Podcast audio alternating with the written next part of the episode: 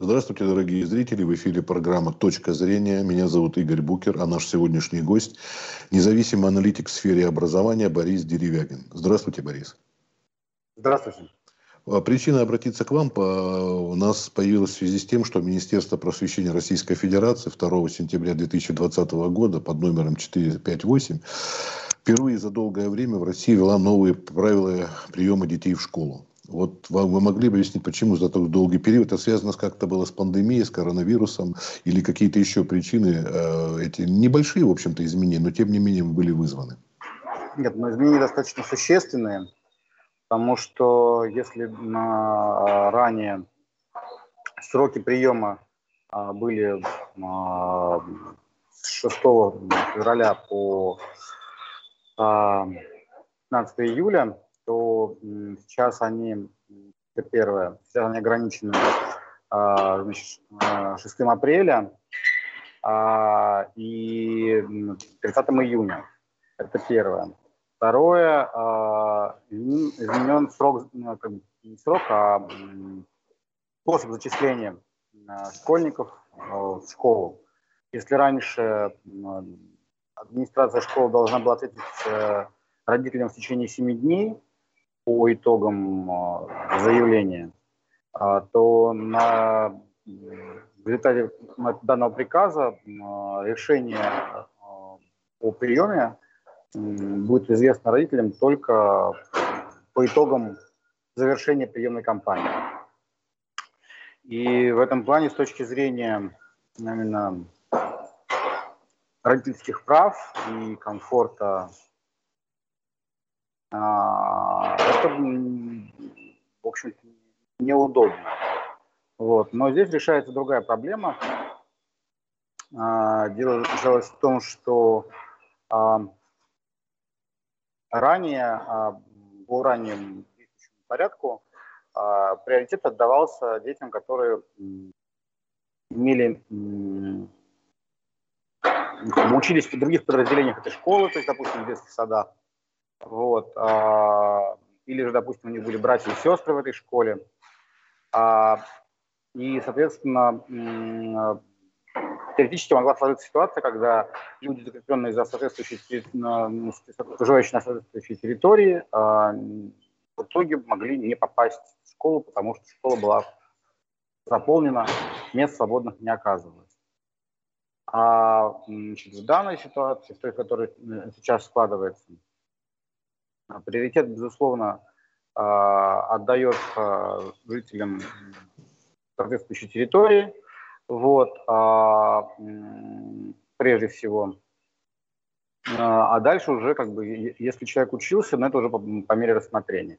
Но в любом случае, сам факт объявления результатов уже после завершения приемной кампании накладывает определенные психологические сложности.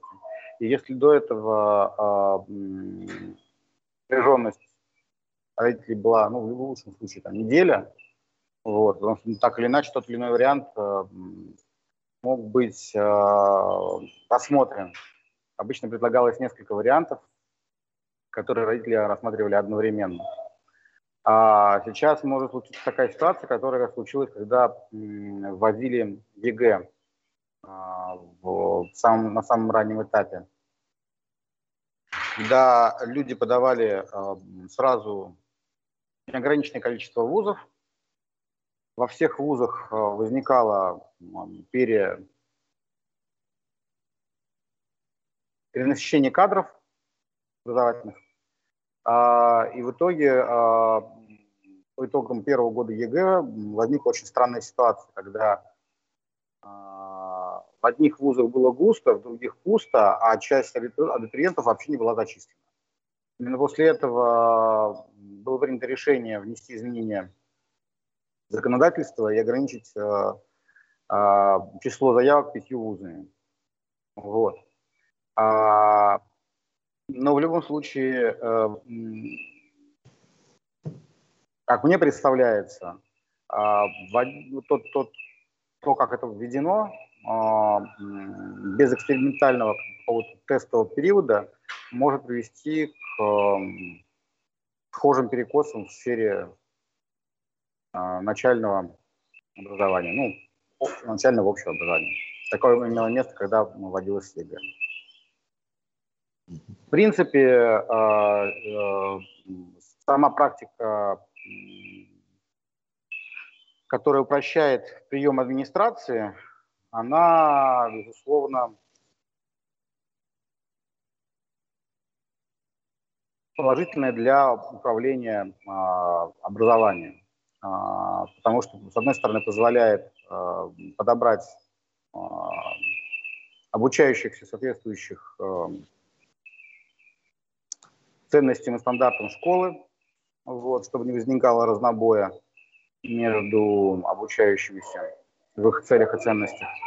С другой стороны, это наносит определенные сложности по отношению к родителям и другим а, обучающимся.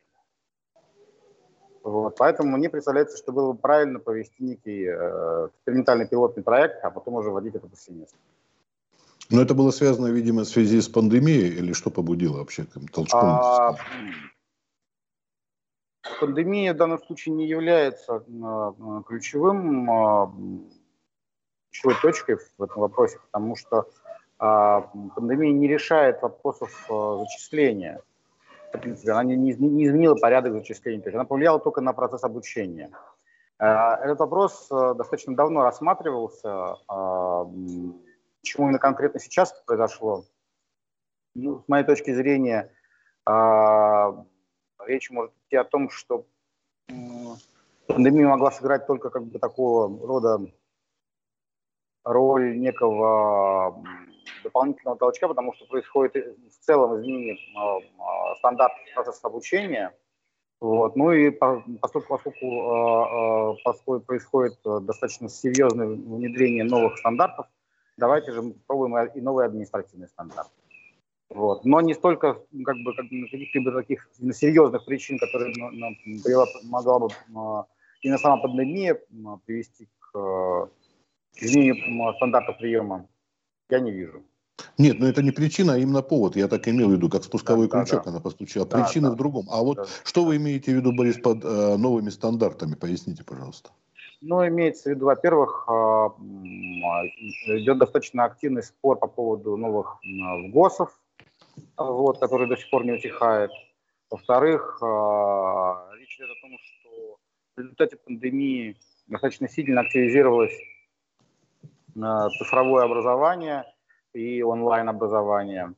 Вот. А, и если мы обратим внимание, то даже в текущей ситуации, когда, когда вроде бы выпустили, а, всем разрешили посещать очное а, занятия, достаточно большое количество обучающихся сохраняют э, предпочтение продолжать обучение онлайн.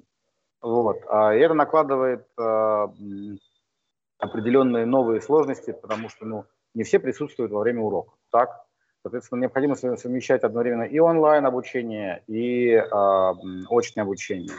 И это ну, новые стандарты для учителей, которые э, необходимо осваивать новые навыки и так далее. Они уже каким-то образом закреплены законодательно, какими-то постановлениями, там, внутренними инструкциями. Что-то делается на этот счет? Я имею в виду для учителей. В этом плане ну, проводятся курсы а, уже прямо во время пандемии, проводились активно курсы повышения квалификации а, вот, а, для учителей. Каких-то новых именно дополнительных государственно закрепленных стандартов по преподаванию, совмещению онлайн и очного образования пока мне неизвестны. Вот. Но я думаю, что когда будет проведен окончательный прием новых ВГОСов, их внедрение, я думаю, начнется новый этап по внедрению новых стандартов именно совмещенного онлайн-научного образования. А как вы считаете, насколько они необходимы сейчас, вот это все, чтобы как было бы устаканено, чтобы люди понимали вообще, на что им идти и учителям, и школьникам? Нет, ну э, вы имеете в виду э, новые стандарты по совмещению онлайн и очного, или вы говорите про, правила вообще, приема? Вообще, во всем этим изменениям, да, по всем этим изменениям, что ну, ну, насчет э, приема уже вроде как постановление имеется. Это да. тут уже А, вы имеете в виду, что, насколько, насколько нужны но, да. новые, новые... Да. Нет, безусловно, э, любая э, правовая лакуна порождает э, нездоровый ажиотаж, с одной стороны, с другой стороны, возможность со стороны администрации применять внутренние стандарты. Вот, и в одной школе это будут одни стандарты, в другой школе будут другие стандарты. Учитывая тот факт, что мы сейчас боремся за единый стандарт во всей стране, и, собственно, об этом идет а, основной спор, нужны ли нам единые стандарты. Я являюсь сторонником единых стандартов. Поэтому, с моей точки зрения, это такое регулирование необходимо. Вот что касается единого стандарта, вот тут, по-моему, как раз-таки решили по поводу питания, потому что раньше, например, не было прописано, что могут дети из дома брать еду, в некоторых школах внутренне запрещалось, в отдельно взятых да, школах. Да, а да. Теперь, это, да, э, теперь это разрешение вроде распространяется на всех, это единый стандарт, правильно? Да, ну, э, это, безусловно, это и вопрос, э, который обсуждался недавно относительно выделение средств целевых на питание школьников в малообеспеченных семьях. Безусловно, это правильное решение, потому что а, дети должны, во-первых, с одной стороны, иметь право на а, то питание, которое позволяет им а, осуществлять здоровый, сбалансированный а, образ жизни и хорошее самочувствие, потому что, ну, всем известно, что на сегодняшний день большое количество аллергиков э, среди обучающихся. И в этом плане обеспечить им специфическое питание э, путем эм, э, массового общепита вряд ли возможно. В этом плане как бы, вопрос о право, правах школьников приносить свое питание с собой вполне правомерен. А с другой стороны, сам факт того, что вводится обсуждается, пока он не введен, это обсуждается, о введении дополнительных выплат э, целевых э, э, малообеспеченных семей на детское питание, школьное питание имеется в виду, а, это тоже повышает равнодоступность условий питания школьников э, и, соответственно, а, обеспеченность их э, силами для освоения соответствующих образовательных стандартов.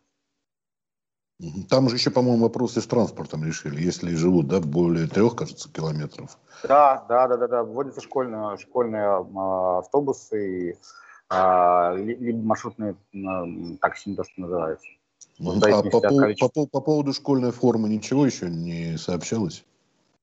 Насколько мне известно, пока какого-то конкретного решения а, не принято. Это, это опять-таки достаточно давно обсуждается. А, с моей точки зрения, там факт того, что у нас школа должна быть э, одним из инструментов э,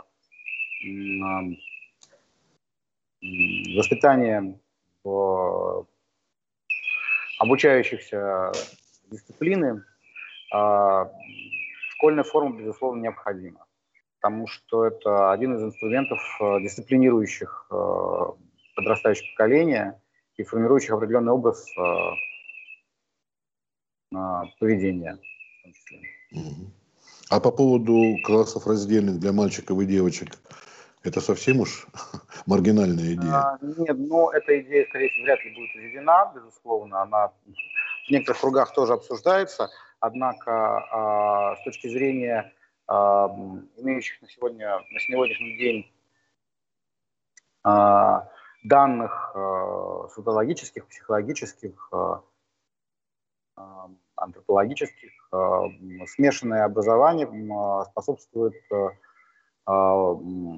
лучшему, лучшей социальной адаптации и взаимодействию. Это первое. Второе,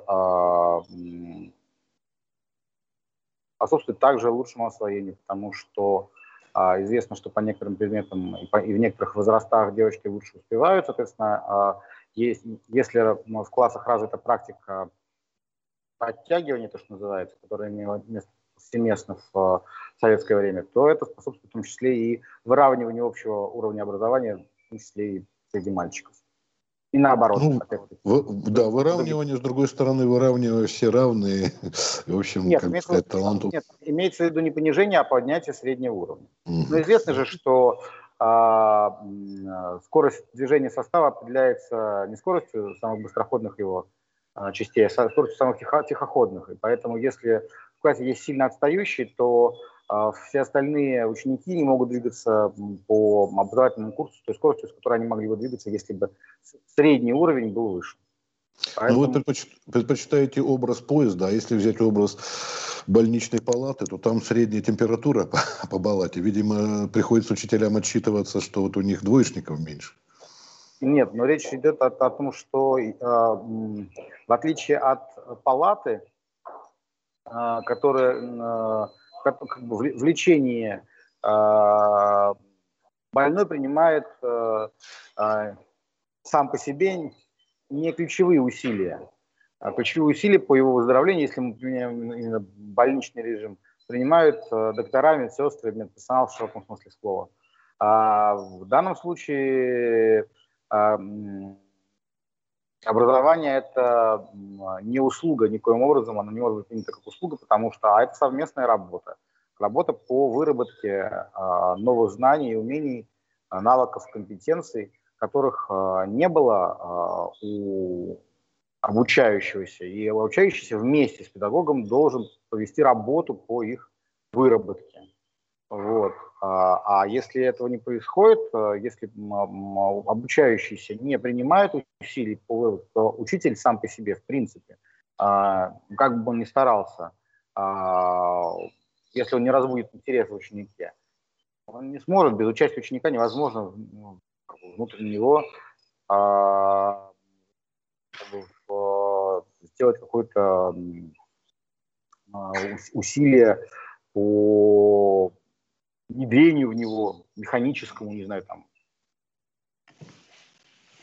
новых знаний и умений, если ученик этого не хочет. А вот ваше мнение по поводу удаленки, а, обучения на удаленке, очень разные мнения от разных вот экспертов мы слышали. И я, и мои коллеги. Как вообще, с вашей точки зрения? Ну, удаленное образование, дистанционное образование, это я уже говорил много раз, что э, это один из видов просто заочного образования, которое достаточно давно э, внедрено у нас в стране. Вот, оно было широко распространено в советское время, но и, и, и тогда, и сейчас считалось, что заочное образование требует более длительного э, периода обучения, примерно в полтора раза э, дольше, если мы говорим про высшее образование примерно в два раза, если мы говорим про среднее специальное. А если же мы говорим про общее образование, то, скорее всего, для того, чтобы получить те же самые знания, навыки, умения, компетенции, которые получаются при очном обучении, потребуется, скорее всего, ну, как минимум в 2-3 раза дольше обучаться, чтобы а, получить э, э, э, этот же уровень знаний. Потому что при а, онлайн-образовании а, внимание рассеивается даже взрослых людей спустя 15 минут после прослушивания того или иного онлайн курса. Вот. Поэтому 45-минутное обучение в этом вопросе становится, перестает быть эффективным. А, вопрос о том, а, как, а, что необходимо сделать для того, чтобы онлайн-обучение с такой же скоростью давала необходимые знания, умения, компетенции, это вопрос на данный момент скорее исследовательского толка, нежели действующих каких-то методик, разработанных и внедренных. Поэтому единственный вариант – это удлинять, если мы, мы вводим повсеместное э, онлайн-обучение, качество повсеместное, то это необходимо учитывать в том числе и в сроках обучения. Это первое. Безусловно, есть э, целевые, целеустремленные личности, которые хорошо воспитаны, хорошо подготовлены в, на, в ранней школе, для которых э, онлайн-обучение, и заочное, является чем-то более сложным с психологической точки зрения а, и менее дисциплинирующим, чем мощное а, образование, потому что у них внутренне развита самодисциплина очень хорошо. так вот, доля таких людей за все годы существования заочного образования никогда не, было, не превышала процентов. Поэтому, да, для некоторых онлайн-обучение может быть гораздо более комфортным, потому что они будут быстрее проходить э, то, что им интересно, и то, что у них легко усваивается. Вот. Э, но для большинства вряд ли это является панацеей от всех бед, в том числе от взаимодействия с, э, с теми учителями, которые на них психологически давят, и, э, как им кажется, от этого они меньше усваивают. Борис, а нам доступна такая роскошь, как удлинение вот, сроков обучения вообще-то? Ну, можно на это пойти? В, де, в, де, в, де, в действии нет, ну, э, известно, что, что, что есть такое понятие, как второгодники, третьегодники, мм. люди, которые Понятно. по четыре раза сдают ОГЭ. Мы говорим даже не про ЕГЭ, а про ОГЭ. Мм. Вот. А, в этом плане вполне теоретически такое возможно, но с точки зрения, опять-таки, а, массового, для а, этого необходимы законодательные изменения, вот, серьезные, которых, которых пока, насколько мне известно, никто не говорит. Ну и в заключение, наверное, может быть, еще скажете про ЕГЭ, которая тоже, в общем-то, беспокоит, и, наверное, думаю, зрители, слушатели наших, потому что это тоже постоянный объект критики. Что с ЕГЭ, как? А, смотрите, с моей точки зрения, ЕГЭ... А, Тем более в связи с пандемией, да, еще. Тут основная, основная сложность ЕГЭ связана с тем, как он проводится. Не с тем, что он собой представляет, а с тем, как он проводится. А, всем известно такие экзамены, как TOEFL, IELTS. Это экзамены по английскому языку для поступающих в британские вузы – и американские вузы. А, не только для иностранцев, но и для подданных британской короны и граждан США. Это обычный тестовый экзамен, который можно пройти в любое время года, а, по нескольку раз, улучшать результат, ухудшать результат, а потом подавать тот результат, который тебя устроит. А, для этого существует огромное количество центров, которые проводят а, этот экзамен. Безусловно, они проводят его на платной основе. Здесь, ну, как бы имеется в России и в других ну, как бы, странах, которые не являются а, территорией проживания подданных Великобритании и граждан США. Но в США и Великобритании эти экзамены, по один или два раза проводятся бесплатно, дальше для желающих проводится незначительная плата а, для прохождения данного экзамена. Поэтому э, сам факт того, что у нас а, ЕГЭ, с одной стороны, списано с э, американо-британских стандартов, а с другой стороны, э, способ его проведения э, организован э, достаточно стрессово для обучающихся, это приводит к тому, что обучающиеся показывают, во-первых, а не те результаты, на которые они, а, в принципе, ориентированы, с одной стороны, а с другой стороны, приводит к совершенно негативным психологическим последствиям. А, при этом важно понять, что сам по себе ЕГЭ, даже в том, в том виде, в котором он сейчас есть, является достаточно значимым инструментом по прогнозированию обучения в ВУЗе. Потому что а, исследование, которое проводил в свое время Российский союз ректоров а, по всем направлениям подготовки и всем годам обучения показали, что а, люди и по всем округам и по всем регионам, значит, люди, поступающие, сдающие там примерно на уровне 82 балла и выше, они будут обучаться на отлично, значит, соответственно, 64, 82 средний балл будут обучаться хорошо, а, значит, э, ну, как бы с четверками, с присутствием четверок, которые 50 э, и 64 не будут тройки, а все, что ниже, будут задолженности, гарантированно.